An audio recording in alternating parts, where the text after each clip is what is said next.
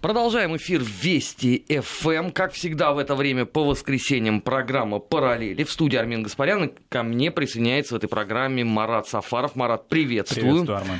А, как известно, в программе «Параллели» мы э, смотрим за теми событиями, которые происходили. Как ясно следует из названия, проводим параллели с событиями прошлого и пытаемся предсказать, э, как будут развиваться события в дальнейшем. Ну, события, конечно, которые нас, э, мягко говоря, удивили э, или чем-либо порадовали, на этой неделе было очень много. Ну, начать мы хотим, конечно, со свежей новости. И это состоявшийся а, бой за звание чемпиона мира, который прошел э, в Москве. Как известно, украинские политики умудрились в течение по-моему, следующих 10 минут после э, окончания поединка максимальнейшим образом политизировать вообще весь этот процесс.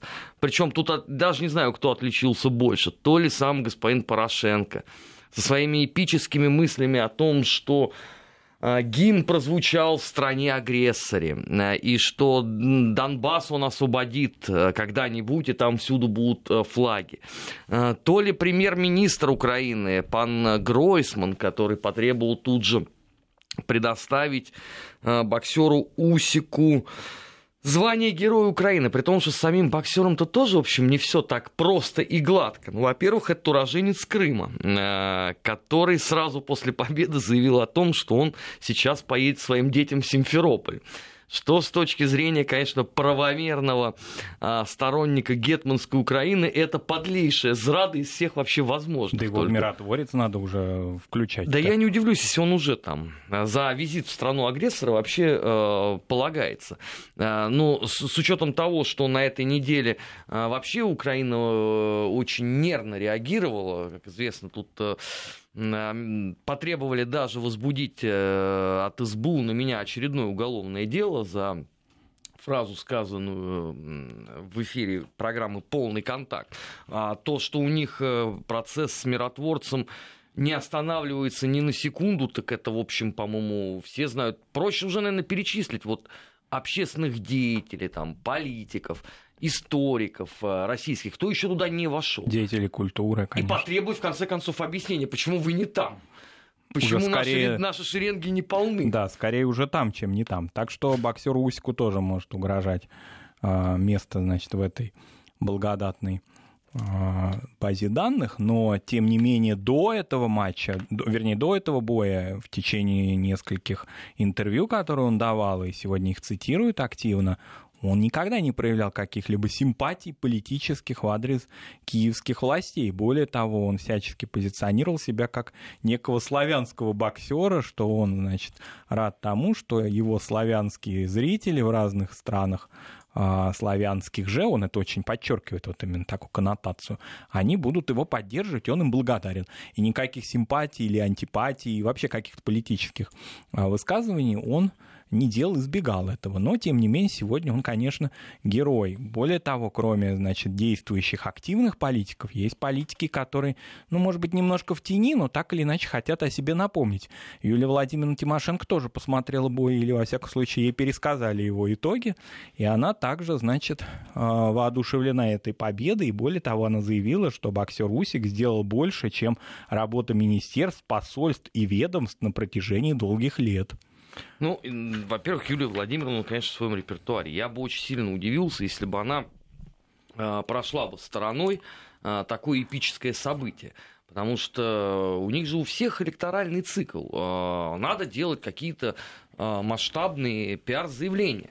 Потому что э, принципиально серьезных-то э, поводов для гордости либо восторга все-таки сыскать сложно. Кстати, коль мы про параллели говорим, сегодня же день траура на Украине, как известно. Потому что именно в этот день, в 1944 году, из 15 тысяч 229 солдат и офицеров. Этого трижды нордического соединения Waffen-СС Галичина, вступивших в бой, через 40 минут вышло только менее 500 человек. Это вот э, к вопросу про всюду развивающийся э, жовто-блакитный флаг.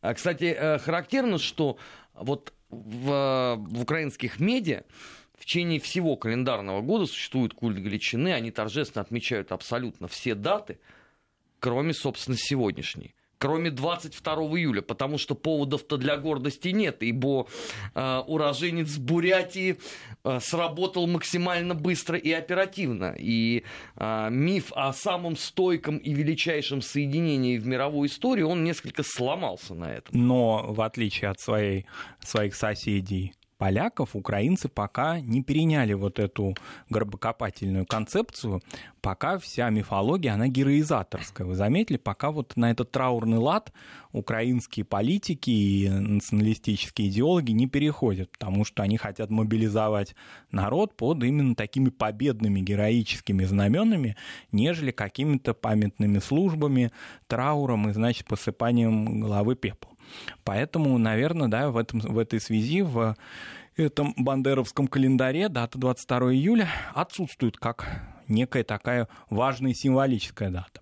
Хотя странно. Вот я бы на их месте бы, ну, коли вы все это воспеваете бы, а, сделал бы это действительно таким бы эпосом. Но, с другой стороны, вот опять же, проводя параллели, а, украинская мифология 20-го столетия базируется на двух э, перемогах, они же зрады. Это битва под Крутами и битва под Бродами. Причем а, битва под Бродами отмечается а, целиком и полностью с момента попадания в котел, то есть, по-моему, с 15 июля по 21, без результатов дня 22 июля. А вот битва а, под Крутами целиком и полностью ложится в мифологизированную конструкцию, и даже они гордятся, что вот, смотрите, мы там студенты, дети приняли э, бой, были разбиты, но не посрамили украинского знамени. Хотя, в общем, тут э, то позорнейшее бегство с поля боя, в общем, очень сложно назвать э, чем-либо, кроме катастрофы. А в городской, хотя бы киевской э, такой традиции сейчас 6-7 ноября, дата освобождения Киева от фашистов в 1943 году, она вообще отмечается, Армен, или выпала уже из календаря? А, ну, она отмечается населением, но, конечно, не так, как раньше. А, потому что сейчас это ведь э, с их точки зрения начало очередной оккупации Украины. Вот эта прибалтийская концепция, она сюда внедрилась. Да. Ну, а когда в 2014 году а, только-только вот э, пришел к власти Порошенко, и тогда вот был экспорт э, деятелей самых разных, начиная там с Саакашвили и заканчивая Прибалтами. И Порошенко сказал, что мы, конечно, будем исследовать э, вот именно непосредственно прибалтийский опыт. И я тогда в одном из эфиров сказал, слушайте, значит, следите за руками. Сейчас вам начнут рассказывать про две оккупации я помню, как весьма авторитетные люди говорят, да ладно, да хорош ты, Сумбаш, ну какая там, какие там вообще две оккупации? Ну там, ладно, прибалты, они невменяемые э, рассудком. Но эти-то, ну это же братья, ну какая там оккупация? Заметим, да, прошел год, и сразу как меняется календарь. Но он был готов а, к своей смене, этот календарь, поскольку еще 70-х годов бандеровские диссиденты, которые развивали свою, значит, историографию, мифологию, они подготовили, в общем-то, базу, ее можно использовать. Она готова, вот эта теория о том, что в конце 40-х годов начались репрессии, продолжавшиеся до середины 50-х годов, и фактически те все фигуры, которые объявлены вне закона теперь, и по которым есть судебные решения, в частности, советские руководители того времени, руководитель Советской Украины, они все были уже названы тогда, вот в этой самой издатской датской литературе, и там из датской, которая, например, из Канады поступала. А, поэтому тут, в общем-то, режим Порошенко надо было просто немножко вытереть пыль э, тряпкой и посмотреть эту диссидентскую макулатуру. Ну, они это и сделали. Они не просто ее, извините, протерли от пыли, а господин Вятрович, известный фальсификатор, которого громили даже канадские ученые, возглавляет теперь институт национальной памяти. И, собственно, именно он стоит за очень многими медийными а, проектами и медийным сопровождением а, памятных дат. Кстати, вот а, история малазийского Боинга, она же тоже очень-очень показательна. Вот на этой неделе Украина передала наработанные ими материалы Голландии. Вселенский восторг. Киев идет на следствие. Киев готов э, оказывать максимальное содействие. Друзья, а можно нескромный вопрос? Вот хотя бы один и на троечку. А показания диспетчеров аэродрома в Днепропетровске тогда, в нынешнем Днепре, они сняты уже? И их, конечно, можно э, посмотреть? Но вся эта информация о передаче материалов, она не публичная, как известно. То есть мы ничего не знаем об этом э, своде этой информации. Нет, то есть э, публично должна осуществлять все только Россия, а все остальные делают втихаря. А вот Великобритания уже сколько галдит по поводу дела Скрипаля? Там что-нибудь в публичную сферу ушло? Нет. Соединенные Штаты, арестовавшие Марию Бутину, что выдали в публичную сферу? То, что она пыталась через постель затащить к себе как можно в себе в капкан как можно больше американских сенаторов и тем самым получить стратегическую информацию. Это вот это что ли такая открытость следствия? И главное, что э, фактически в течение всего процесса, пока это, эти дела идут, никакой другой публичной информации не получаем, потом эти дела постепенно разваливаются, как с Скрипалями. Не, ну почему? Со Скрипалями э, я бы не сказал бы, что развалилось. Мы вчера сидели в эфире, э, когда последовала чудеснейшая новость Sky News. Я вот ее специально вот сохранил, процитирую. Э, Sky News это телеканал, если кто-то не знает. Специалисты в костюмах химзащиты и масках начали поиск следов новичок в общественных туалетах парка королевы Елизаветы в британском Солсбери. А ну, британский ну, Солсбери же уже весь продезинфицирован. Ну, очевидно, что кроме общественных туалетов парка королевы Елизаветы, это такое, наверное, сакральное место, это, наверное, а, парк, предшествующий Волгале. Туда надо заходить только в экстренных ситуациях. Ну, и сразу же все понятно. Ну, конечно, каждый русский шпион, первое, что делает, Идет это... в туалет парка Елизаветы. Мало того, он именно там распыляет новичок и потом, наверное, сидит на скамейке и внимательно наблюдает за последствиями. Но при всем этом у меня, например, остался последний вопрос. Вот как известно, а, от новичка пострадало, по-моему, пять человек. Четверо из них благополучнейшим образом э, выжили и уже пребывают в полном здравии. И уже интервью вовсю дают. Это что ж за яд-то такой? Ну, то есть вот это такое тайное оружие спецслужб, которое умерщвляет всех в радиусе, там, я не знаю, 50 метров, а потом все внезапно оживают. То есть единственная жертва новичка – это, получается, кот, сожженный из огнемета. Да, но смысл тогда этих акций, если они приписываются в качестве убийственных? А это хороший вопрос. Но на него нету, к сожалению, ответа госпитализация смысл двухнедельная? Я, кстати, обращаю внимание, что мы вот, э, как только-только это вот все произошло, э, мы спросили, а почему молчат два самых видных деятеля с этой точки зрения? Гордеевский и Суворов-Резун.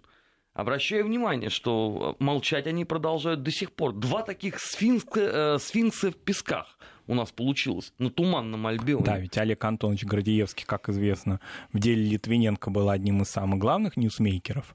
Так же, как и Суворов. Как и Суворов, Суворов да. на BBC отжигал раз в неделю по этому поводу. И они, в общем-то, даже многим и нашим соотечественникам, и британцам вообще напомнили о себе, о своем существовании. Многие же полагали, что эта фигура, особенно Гордеевский, откуда-то из шпионских скандалов там середины 20 века. А между тем это наш современник, который вот так был активен. А здесь нет его его. Может быть, э, какие-то мы, конечно, пропустили заявления, но, во всяком случае, не, не, не, никаких. Я, я да. отслеживаю, отслеживаю. Нигде Внимательнейшим ничего. образом. Один из основных читателей всей подобного рода макулатуры. Кстати, вот тот же самый Гордеевский, вот к слову о параллелях. Мог бы подсказать, что э, в традициях советской разведки было вовсе не посещение общественных сортиров, пусть даже парка королевы Елизаветы.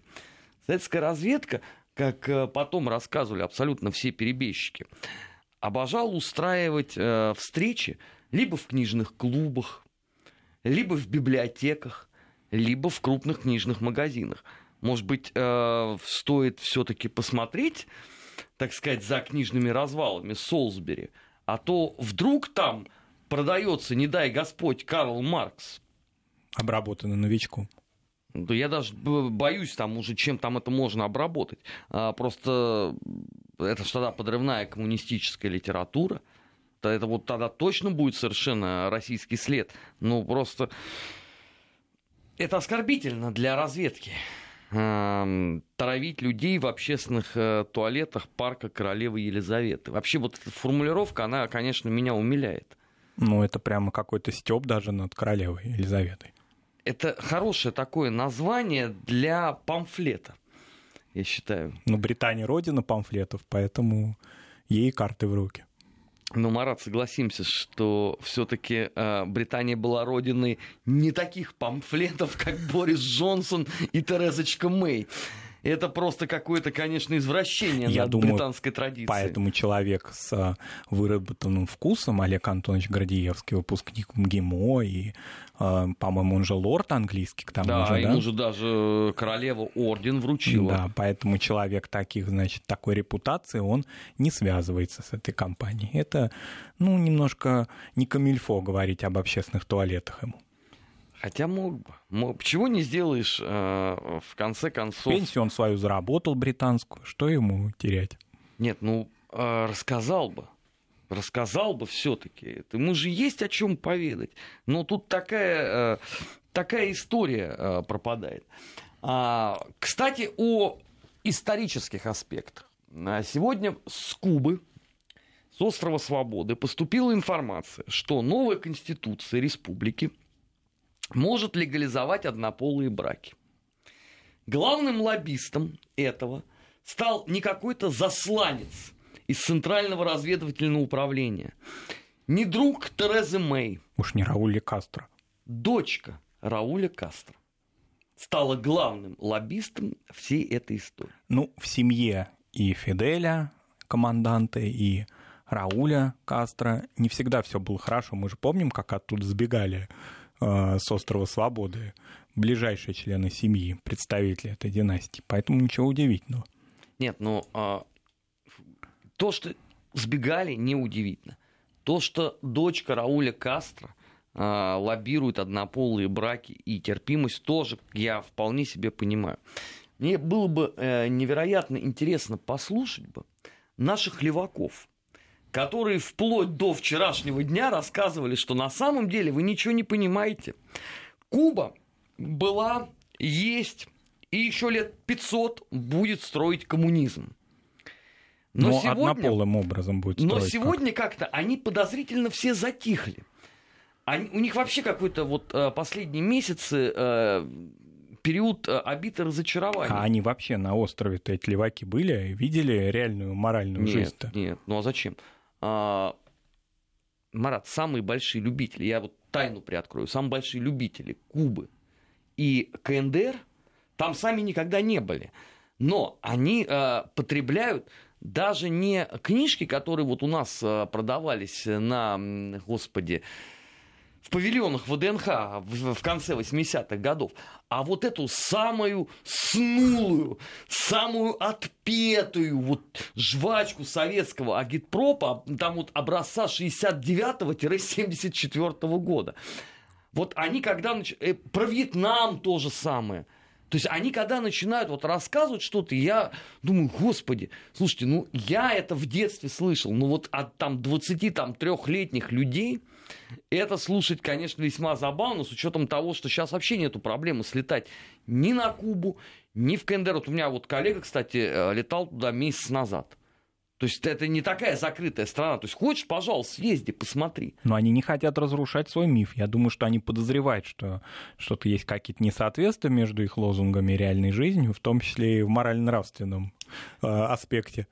Я просто э, понимаю, что у нас, к сожалению, не будет, э, вероятно, больше никогда, потому что мы демократическое государство, к сожалению, с этой точки зрения. У нас не будет никогда цензуры в книжных магазинах. Вот, поэтому отпетая э, вот эта вот макулатура оттуда э, никуда не денется. Кстати, на этой неделе же вообще был бенефис, просто мракобесие, связанным с столетием расстрела в Ипатьевском доме. Я предлагаю нам в третьем части а, об этом просто отдельно поговорить. Вот, и у меня вот желание а, а у меня на этой неделе даже было выступление, распечатывать дома табличку «Buy beware». Ну, на двух языках, на английском и на русском. То есть, если кто-то не знает, на русском это будет звучать «покупатель, берегись». И просто на некоторые полки это крепить, потому что, ну, Слушайте, я не знаю, в каком психофизическом состоянии находятся некоторые авторы. Я не понимаю, в каком психофизическом состоянии находятся издатели, которые это, эту ересь вообще не то что Э, издают, а даже хотя бы в руки берут. А вот конс... что у них в головах? Конспирологи, разные сатанисты, они не перевелись еще из этого жанра? Не, ну их стало меньше. Все-таки э, вот для сатанизма такого, алдового, олдскульного, это золотое время-то были 90-е годы. Там записные книжки дьявола, э, дописанные, э, там э, сатанинская Библия. Причем если на Западе это однотомная была, и достаточно такая тоненькая брошюрка э, лавеевская, то в нашей стране это было почему-то двухтомное. То есть я подозреваю, что кто-то дописал еще что-то зловое. Потому что я читаю как бы оригинальное а, американское издание, я там не нашел вот столько всего, сколько было вот э, в российском издании. Но это, это вот характерно просто для этого всего. Вот удивительно, конечно.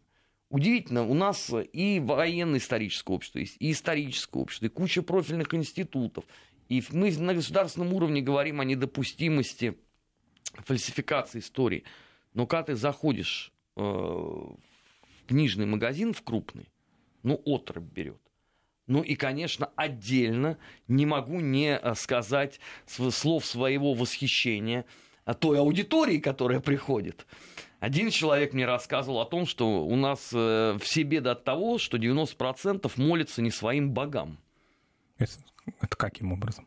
А ну, то, ну, то есть он читает, что надо, чтобы все Одину поклонялись и Валдалу а, ну, стремили. это старая история, да. Нет, ну, просто... Что нам навязали, да, Нет, ну, значит? я просто никогда не слышал э, подобного рода трактовку по отношению к современным российско-польским отношениям.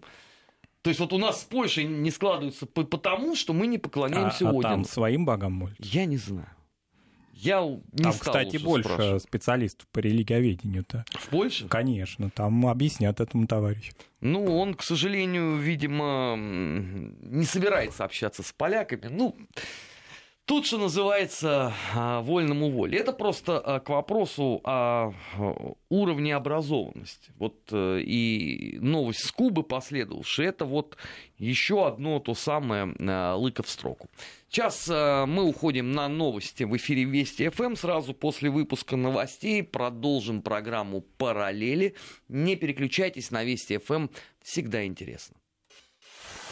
«Параллели» Назад в настоящее. Ищем ответы в дне вчерашнем. 15 часов 33 минуты в российской столице. Эфир Вести ФМ продолжается. Программа «Параллели» в студии Армен Гаспарян и Марат Сафаров. И на этой неделе еще нас э, заинтересовала Греция которая вроде бы никак нас не интересовала, кроме как курортное государство, но между тем на этой неделе выслала двух российских дипломатов и запретила въезд еще двум нашим соотечественникам, дипломатам. Причем, а, как и в случае с а, а, теми сюжетами, которые мы обсудили в первой части, никакой конкретной информации, конкретных обвинений или доказательной какой-то базы не прозвучало. Фактически речь шла о вмешательстве России, так очень абстрактно, в греческую политику. Причем очень э, такие э, детали, которые все-таки доносились, весьма и весьма забавными могут э, показаться нам. Буквально вчера мы обсуждали применительно к Ближнему Востоку такой сюжет, как историю императорского православного палестинского общества, совершенно не ведая того, что это общество, а, преследующее гуманитарные просветительские цели, тоже будет обвинено а, греческими властями и медиа, это обсуждает греческое, в вмешательстве в внутренние дела Греции. Ну, наконец-то, я считаю. Потому что у нас, как известно, четыре императорских общества. Российское историческое общество, а, географическое, а, палестинское. Господи, а четвертое это какое? Все, это уже не склероз, а амнезия. Ладно, uh, never mind. Uh, географическое было обвинено в подготовке вторжения на Украину. Uh, Российское военно-историческое общество в расшатывании внутриполитической ситуации в Польше. И вот все э, палестинское общество у нас выбивалось, так сказать, из наших э, стройных рядов. Да, не обвинялось, не обвинялось пока ни в чем. Вот получил свою порцию обвинений, значит, тоже участвует а, в срыве демократических процессов, которые происходят так замечательно и хорошо в Греции. Кроме того, а, еще интересное такое обвинение, что Россия вмешивается в такие чувствительные вопросы, как спор с Македонией. Вот на протяжении э, этого полугодия, когда многие СМИ европейские обсуждали этот спор, я, например, ни разу не, не слышал какую-то конкретную позицию нашей страны относительно этого спора, какого-то вмешательства даже э, словесного на уровне э, реплик. Господи, я вспомнил российское историческое общество. Российское историческое, военное историческое. Военное, да, четыре их. Вот, поэтому удивительная история насчет Македонии. Ну, напомним, да, чтобы понять, в чем нас обвиняют, мы же должны знать. А, есть такое замечательное государство Македония, которое очень хочет Европейский Союз. Но вступление в ЕС Македонии блокирует Греция, поскольку Македония неправильно называется. А, значит, греки полагают, греческие власти, и Ципрос, например, который себя таким а, демократом а, вроде бы позиционирует, да, всячески хочет а, показать, что страница греческой истории, значит, после этих коррупционных кабинетов и прочей, значит, чехарды завершилась, но, тем не менее, на этой консервативной платформе тоже держится, да, говорит о том, что Македония — это вообще-то часть Греции, и не гоже вам называть свою страну частью территории другой страны. Мы знаем массу таких примеров. Есть же такая замечательная страна Румыния. И в Румынии есть историческая область Молдова — а есть государство Молдова. И между тем, значит, пока этих споров не возникло. Ну, ну видимо... потому что государство Молдова хотят просто растворить просто целиком и да, полностью. И ни с кем не собираются спорить даже. Тут, тут нету как бы предмет. Тут... Вообще вот очень интересно. Значит, э, из всего многообразия э, российских экспертов, политических и общественных деятелей, я знаю только одного, который последовательно действительно критиковал греческие власти и продолжает это делать э, и сегодня. Это комрад Ильяс Меркури. Привет ему, кстати. Больше никто. То есть это вот э, теперь Ильяс у нас инструмент вторжения в суверенные дела Греции получается. Пока он в этом списке не фигурирует. Пока там императорское православное палестинское общество. А, значит, разговор о том, что в Македонии мы как-то мешаем, вернее, этому македоно-греческому диалогу, вот она такая новая порция обвинений. Значит, э, закончилось все это тем, что македонское правительство и парламент приняли решение переименовать свою страну. Ну что же не сделаешь для того, чтобы оказаться в ЕС? Можно уж и поступить с принципами, как э, нас, значит, уверял 30 лет назад Нина Андреева, такая преснопамятная, что нельзя. Ну, да. иногда, если хочется, то можно. Светлый человек, светлый. светлый. Но македонцы ее не слушают, они не знают, кто это такая. Слава богу. Вот. Она бы быстренько сейчас просветила бы. Вот. Но македонцы считают себя э, очень тоже древним народом, тем не менее от своего названия готовы отказаться, назвать себя Северная Македония. Тем не менее, президент Македонии эту инициативу блокировал, и в результате все осталось как и есть. Значит, Македония не в ЕС, Греция недовольна, Македония э, вся поражена разными спорами. Кроме этой проблемы, будто бы нет других каких-то тем. Кстати говоря, если уж Македонию затронули, там есть очень серьезная тема албанского меньшинства, которое вообще-то не хочет ни в Македонию, ни в Северную Македонию, а хочет в Албанию великую. Поэтому тоже есть такая тема. Но... Не, мне просто интересно, а вот это э, великая Албания. Может, ее просто уже Швейцарию переименовать, чтобы они все успокоились и уехали туда? Ну, а можно Швейцария, Швейцарию тоже переименовать, сделать такой дубль 2. Там же есть... Во, во что? Ну, допустим, э, в Швейцарии же тоже есть... В, албанский Цюрих? Да, есть же там три языка. Почему нельзя сделать четвертый? Правда, его никто не поймет, он очень сложный, но тем не менее, все, если хочется, то можно делать. Можно же переименовывать страны ради вступления в какие-то новые геополитические блоки. А... Ну, вообще, я эту шизофрению никогда не пойму. Мне не дано это, наверное. Но, тем не менее, в Македонии тоже пока приостановили с ума сходить, и вот остановились на таком статус-кво. Мы хотим в ЕС, но пока не готовы переименоваться. Так вот, э, вся эта внутренняя такая балканская чехарда, она, оказывается, имеет прямое отношение к нам. Мы в этом виноваты. Вот мы все. То есть это, это мы настаивали, что ли, на том, что Македонию надо переименовать? Ну, раз греки нами недовольны, следовательно, мы приняли позицию Македонии, я Вообще, так понимаю. Я готов поклясться на Библии, что я ни от кого из своих многочисленных знакомых не слышал ни разу требования к Македонии взять себя и переименовать. И какого-то лоббирования интересов Македонии в каких-то международных, например, организациях. Нет, ну, с другой стороны, я понимаю, конечно, что э, после того, как мы нагло вторглись в муниципальные выборы в Эстонии, пределов нашей наглости и дерзости просто не существует. Поэтому, действительно, что бы нам э, не потребовать э, переименовать целую Македонию? Нам же без этого-то просто и воздух не мил, и солнце не светит. Вот, вот как сейчас, если она будет Македония, там, северная что-нибудь, все, конечно, будет принципиально лучше. Да, но на этом все не закончилось. Значит, начался новый виток обвинений после того, как 18 июля, то есть на этой неделе в ходе своего брифинга официальный представитель МИДа нашей страны Мария Захарова заявила о том, что вся вот эта история, которую Греция разворачивает, стала результатом многоэтапной игры, в которую втянули Грецию. Значит, реакция последовала незамедлительно, что это вмешательство. Опять во вну... Опять. Нет, теперь вмешались во внутренние греческие политические процессы. Как страшно а, жить. Вот. И, а, значит, обвинили фактически Грецию в том, что она нелегитимна и не имеет какой-то своей международной повестки дня. Значит, неправильно, никуда она не втянута, она независимая и замечательная страна.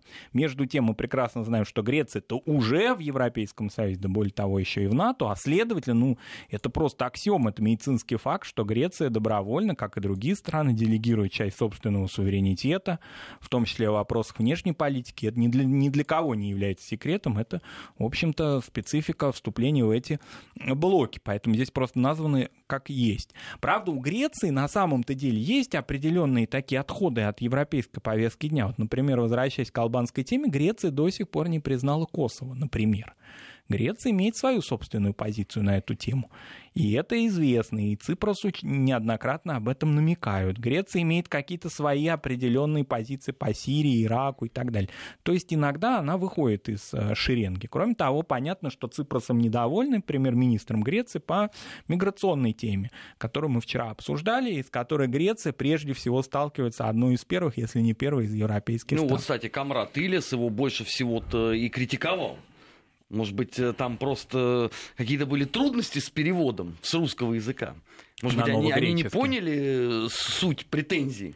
Видимо, не поняли, да. Ну, а, между тем, все это, значит, обобщается тем, что вот выслали, значит, нескольких дипломатов, не пускаем других, но отношения с Россией у нас доброжелательные. Более того, греки ждут визит нашего министра иностранных дел Сергея Лаврова, его коллега греческий министр иностранных дел подчеркивает, что а, Сергей Викторович Лавров является выдающимся дипломатом. То есть вот так закончилась вся эта скандальная история. Ну, спасибо вообще хоть на том. Спасибо. То есть мы поскандалили с вами, мы выслали ваших а, граждан, но между тем у нас отношения совершенно доброжелательные, все хорошо. Не, а это вообще характерно для а, современной а, европейской политики. Ну, это же как э, продлить санкции по отношению к России, а потом начать говорить, слушайте, ну, вообще, конечно, нет никакой альтернативы, давайте как-нибудь будем договариваться. Все-таки Россия великая держава, а наши экономики связаны, ну, вы же понимаете. Это какой надо извращенный мозг иметь вообще, вот, э, чтобы э, действовать по такой схеме? Я вот заметил, что это, конечно, такая всеобщая э, психическая болезнь. Потому что если бы это кто-то один был бы, но ведь они же действуют по одной и той же схеме все. Вот модно обвинять Россию в какое-то вторжение. У греки остались в стороне во время истории с Солсбери. А, ну вот они сейчас с опозданием. То есть, может быть, а, теперь уже не только эстонцы а, все делают со значительным отставанием, может быть, еще и греки. Вроде они такие витальные, прыткие, а как-то... Ну, это древние. Это Ны- древние. Нынче э, таких нету. Сейчас мы э, уходим на прогноз погоды. Сразу после этого продолжим программу «Параллели» в эфире Вести ФМ. Не переключайтесь. «Параллели. Назад в настоящее». Ищем ответы в дне вчерашнем. 15 часов 47 минут. Эфир Вести ФМ продолжается. Программа «Параллели». Армен Гаспарян и Марат Сафаров. И э, мы анонсировали, что поговорим в последней части э, программы про столетие трагедии э, в Ипатьевском доме. Хотя, как выяснилось, у нас общество весьма своеобразное с этой точки зрения. У нас есть люди, которые запостили радостные картинки. А, причем я мог бы понять бы, да, если бы эти картинки содержали там условно только одного Николая II. Ну, почему могу понять? Да, люди бездуховны, людям абсолютно плевать на позицию церкви. А, люди показывают свою абсолютную ненависть там, условно там, к русской монархии. Все могу понять. В конце концов, у нас в Конституции зафиксировано, что все имеют право на собственное мнение, могут его высказывать. Но послушайте, на какой надо быть мразью, чтобы рисовать карикатуры на убитых детей? Вот объясните мне, пожалуйста. Ну, вот это... это чем, в принципе, отличается от э, продукции, например, э, Дерштюрмера, 30-х годов. Или Шарли Эбдо, нашего замечательного Шарли современника. Или, в конце концов, чем это отличается от глумления нынешних украинских властей над трагедией, например, той же э, Горловской Мадонны? Вот вы мне расскажите просто, что у вас в головах. Если вы все такие смелые, и все ваши позиции вы готовы высказывать, то что же вы все такие анонимные?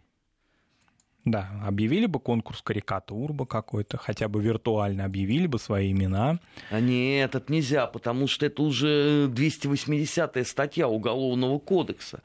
А с учетом поправок по так называемому пакету Яровой можно уехать очень надолго, потому что там в том числе соцсети фигурируют.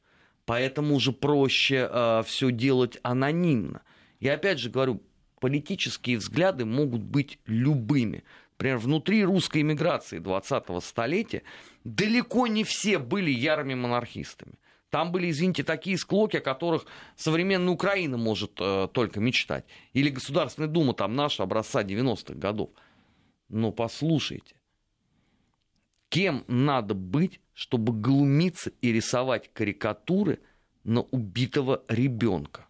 Да, на убитых детей вообще, на людей безвинных, но тем не менее, вот прошло сто лет, и многие те карикатуры или выпады, которые мы видели в печати, а, знаем по а, печати гражданской войны, вот они откуда-то материализовались. Мне кажется, кстати, ноги оттуда и растут. Это материализовались в том числе благодаря таким, как я, которые в свое время э, привозили это, ну, как эту иммигрантскую периодику, да, и показывали в социальных сетях, э, делали иллюстрациями в своих книгах. Оттуда же подавляющее большинство это взяло. Вообще весь дискурс прошло сто лет, он практически не изменился. То есть вот э, изменились люди, они фактически являются, ну я не знаю, правнуками или праправнуками этих действующих лиц. Праправнуками. Праправнуками фактически. Но тем не менее они э, говорят этой же лексикой. То есть у них аргументы против или за фактически остались теми же самыми.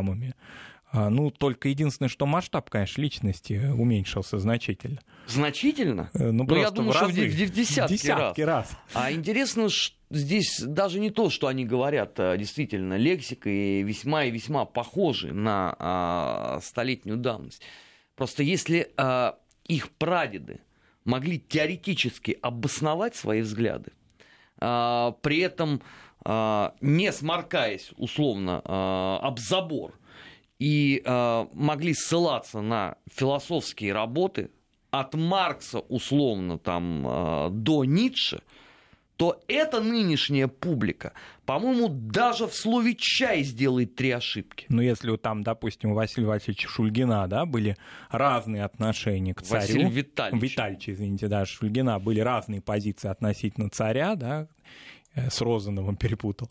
А, значит, у него, конечно, были позиции, потому что он современник и участник этих событий. Ну, надо сказать, что сам Шульгин свою позицию тоже за, извините, свою долгую 90-летнюю жизнь несколько раз поменял. менял. Иногда в угоду того, чтобы появиться на экране в знаменитом а, фильме. Ну, это э, перед судом года. истории. Да, это... его, кстати, на этой неделе демонстрировали, правда, не полностью, а фрагментарно в программах. Да, мне кажется, что э, имеет смысл его многим посмотреть. Он доступен, это замечательный конечно, документ 1967 года, фильм Фридриха Эрмлера. Но он, кстати, а... очень тяжелой судьбы, этот фильм. Во-первых, его не пустили в широкий прокат, да. потому что Шульгин категорически отказался исполнять ту роль, которую ему уготовили. И вообще, старикан он был невероятно вредный. Даже в фильме видно, что он имеет на все свою точку зрения. И, кстати, он довел режиссера дважды до сердечного приступа своим поведением. Да, там, конечно, была большая ошибка, и режиссер Эрмлер об этом горько сожалел, что он сам не вошел в кадр поскольку режиссер, ну, так скажем, всему обязан революции, и сам был революционером, и чекистом в 20-е годы. И, конечно, это был бы поединок, дискуссия, такой батл, значит, двух равных да. фигур. А был взят актер, и поэтому немножко там просело чуть-чуть. Но в любом случае этот фильм документальный, надо посмотреть. Мне кажется, что и сейчас время пришло, и вот эти а, годовщины и революции 17 -го года, и трагических событий 18 -го года, они, а, ну, как бы сказать, являются важным таким стимулом для того, чтобы посмотреть эту действительно важную, можно сказать, даже великую, легендарную картину, которая оказалась в тени в свое время. Ну, кстати, Шульгин дважды появляется в советском кинематографе. Это вот фильм, о котором мы сегодня говорим, а, перед судом истории. И Шульгина отдельно записывали для фильма «Операция Трест». А, и Василий Витальевич там в четвертой серии он дает эксклюзивное, как бы мы сейчас сказали, интервью о своих вот как раз гастролях по Советскому Союзу а, в рамках вот той самой операции Трест. Так вот мы э, к чему говорим, да, вот было поколение действительно борцов с двух сторон. И со стороны там белого движения, и со стороны красного. Люди пылали друг другу действительно самой серьезной и ожесточенной э, ненавистью. Но послушайте, были границы.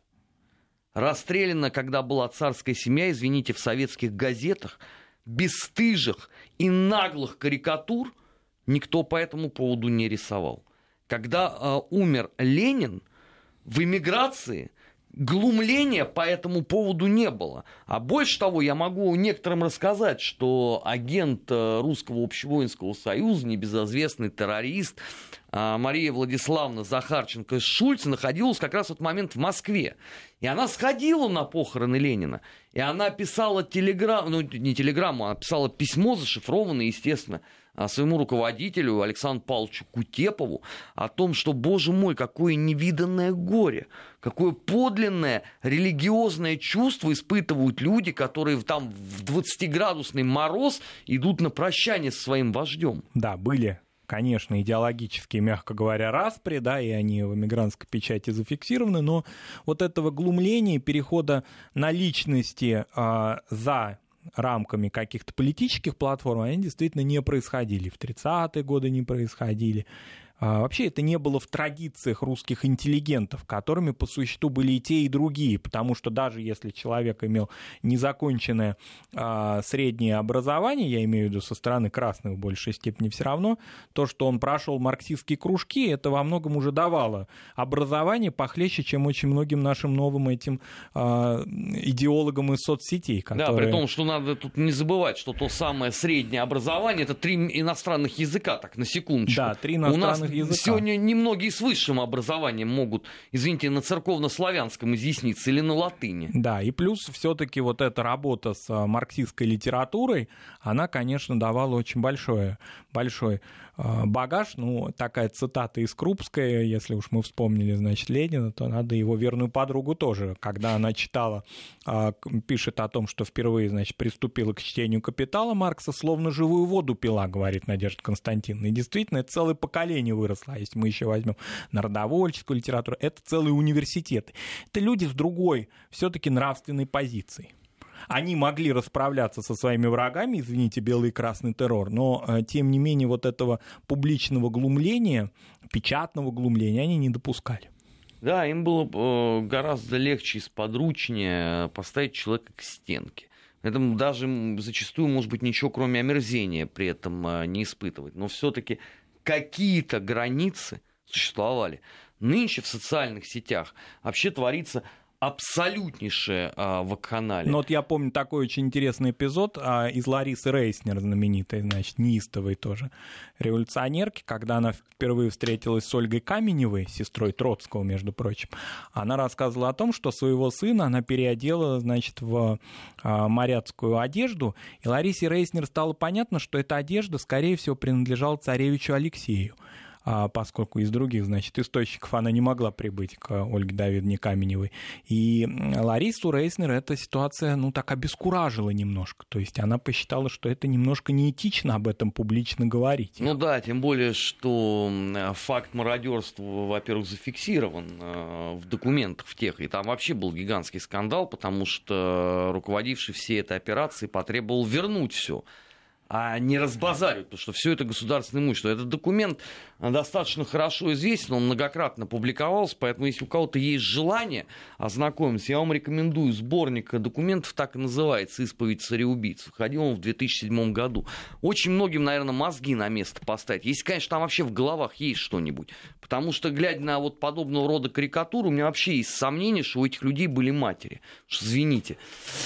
А, такие были вот параллели у нас а, на этой неделе. А, наш эфир продолжит в следующем часе программа «Недельный отчет». Ждем в гости политолога Леонида Полякова. Я благодарю Марата, Спасибо, который был у нас на этой неделе соведущим в программе «Параллели». До встречи, соответственно, на следующей неделе, Марат.